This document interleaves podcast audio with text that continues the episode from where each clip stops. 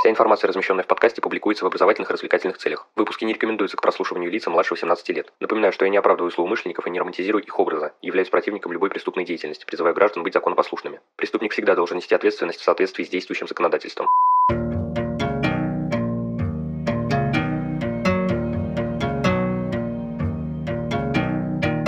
Всем привет, вы на канале Крим One, и сегодня у нас на повестке дня криминалистические сказки от Анжелы Галоп.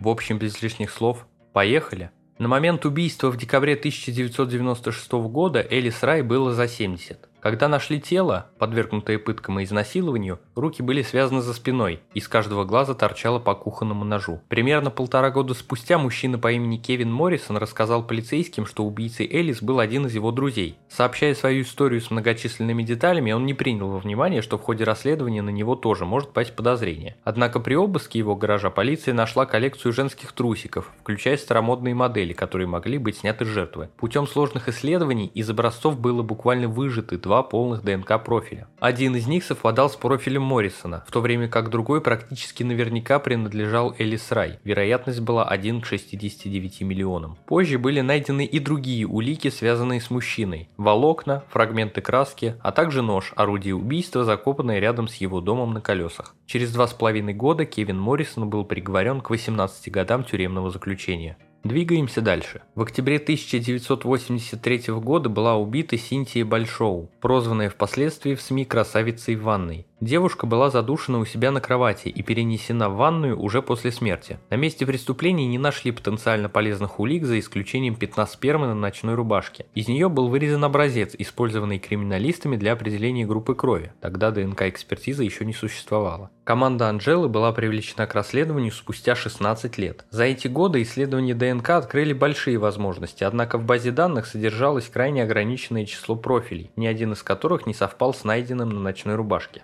Полиция воспользовалась помощью СМИ, напомнив людям об этом деле и попросив сообщить о любой имеющейся по нему информации. Спустя некоторое время важнейшую наводку дала Барбара Тафт. За 16 лет прошедших с убийства Синтии девушка развелась с мужем, но несмотря на случившееся продолжала хранить секрет, о котором он попросил ее не сообщать полиции. Теперь же она заявила, что ее супруг Джон Тафт в день убийства Синтии на самом деле не был дома вместе с ней, как она заявила ранее. По ее словам, весь день тот вел себя странно, и когда она, проснувшись среди ночи, выглянула выглянула в окно, увидела, как он что-то закапывает в саду. На допросе после убийства Синтии Джон утверждал, что никогда с ней не встречался. В свете же показаний его бывшей жены и соответствии ДНК из образца его крови ДНК-профилю, который удалось извлечь из пятна спермы ночной рубашки, оказалось, что это ложь. Он попросил жену обеспечить ему алиби, поскольку действительно присутствовал в квартире Синтии в день ее убийства и занимался с ней сексом, хотя и настаивал, что та все еще была жива, когда ушел. В ноябре 1999 года, будучи признанным виновным в убийстве Синтии, Тафт был приговорен к пожизненному тюремному заключению. Следующая наша история также связана со смертью женщины. В октябре 1900 1998 года 43-летняя солиситор Черил Льюис скончалась в гостиничном номере во время отпуска со своим мужчиной в египетском городе Луксор. Хотя в организме Черил нашли небольшое количество цианида, было сложно понять его потенциальную значимость. По результатам проведенного тогда вскрытия было сделано заключение, что смерть наступила в результате кровоизлияния в желудок, вызванного каким-то сильным раздражителем. Как оказалось, Черил составила завещание, сделав своего партнера, 48-летнего промышленного химика Джона Алла, Алана единственным наследником. По словам ее семьи, этот поступок был для нее крайне нехарактерным. Уже через несколько месяцев после смерти Черил, новая девушка Алана, Дженнифер Хьюз, попала в больницу с болями в животе. К счастью, она выжила. Алана сразу же арестовали. По версии команды криминалистов, мужчина заменил таблетки от малярии, которые пила Черил, на капсулы с цианидом, они довольно похожи. Это объясняло небольшие участки выраженного истончения желудочной стенки, замеченные во время вскрытия. Возможно, именно поэтому когда девушка умирала на кровати, Алан не пытался ее спасти с помощью искусственного дыхания. Если он знал, что спутницу убивал цианид, то не стал бы рисковать. От прямого контакта можно было бы отравиться и самому. Истончение желудочной стенки было вызвано контактом с каким-то едким веществом. Кроме того, следы цианида были найдены и в глубоких тканях селезенки. В марте 2000 года Джон Аллен был признан виновным в отравлении Черил Льюис и приговорен к пожизненному тюремному заключению. Его арест состоялся как нельзя кстати для Дженнифер Хьюз, которая должна была отправиться вместе с ним в отпуск в Египет всего через несколько недель после госпитализации из-за болей в животе. Следующее дело связано уже с убийством мужчины.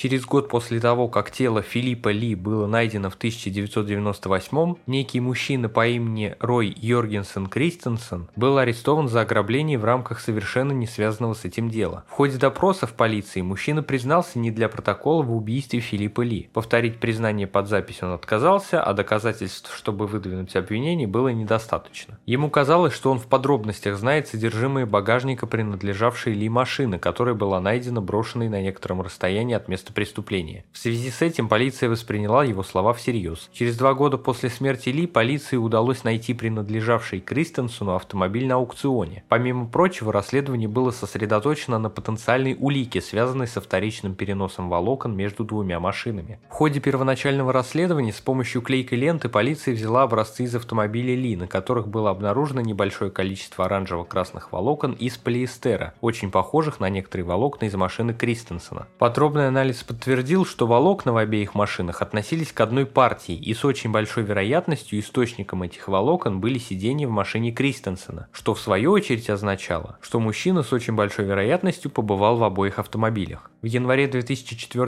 года суд принял данные доказательства. Кристенсен признал свою вину и был приговорен к 22 годам тюремного заключения в дополнение к уже отбываемому пожизненному сроку. Ну и завершающая история на сегодня. С одной стороны забавная, а с другой стороны наглядно демонстрирующая, что не стоит мешать правоохранительным органам. Во время поиска преступника полиция западного Йоркшира получила ряд писем и аудиозапись от человека, объявившего себя йоркширским потрошителем. У лица, отправлявшего аудиозаписи, был сандерлендский акцент. Из-за этого в течение трех лет полиция неоднократно допрашивала настоящего убийцу, однако он не подходил под описание разыскиваемого человека, мужчины с сандерлендским акцентом. Занимательным является тот факт, что в 2006 году, спустя 25 лет после суда над йоркширским потрошителем, был обнаружен человек, который вводил в заблуждение полицию отправленными якобы маньяком письмами и аудиозаписями. Им оказался Джон Хаббл, он же Версайский Джек. Будучи найденным с помощью ДНК-экспертизы, он был приговорен к 8 годам тюрьмы за препятствие правосудию. Что ж, на этом выпуск подходит к концу, благодарю за его прослушивание. Следите за подкастом на удобной вам платформе, не забывайте про одноименные группы ВКонтакте, Инстаграм и канал на Дзене. Рассказывайте другим о Crime One и проявляйте всяческую активность, мне будет приятно. А если вы захотите поддержать проект материально, добро пожаловать на Бусти, рад любой помощи. Но главное, всегда помните, нераскрываемых преступлений не бывает.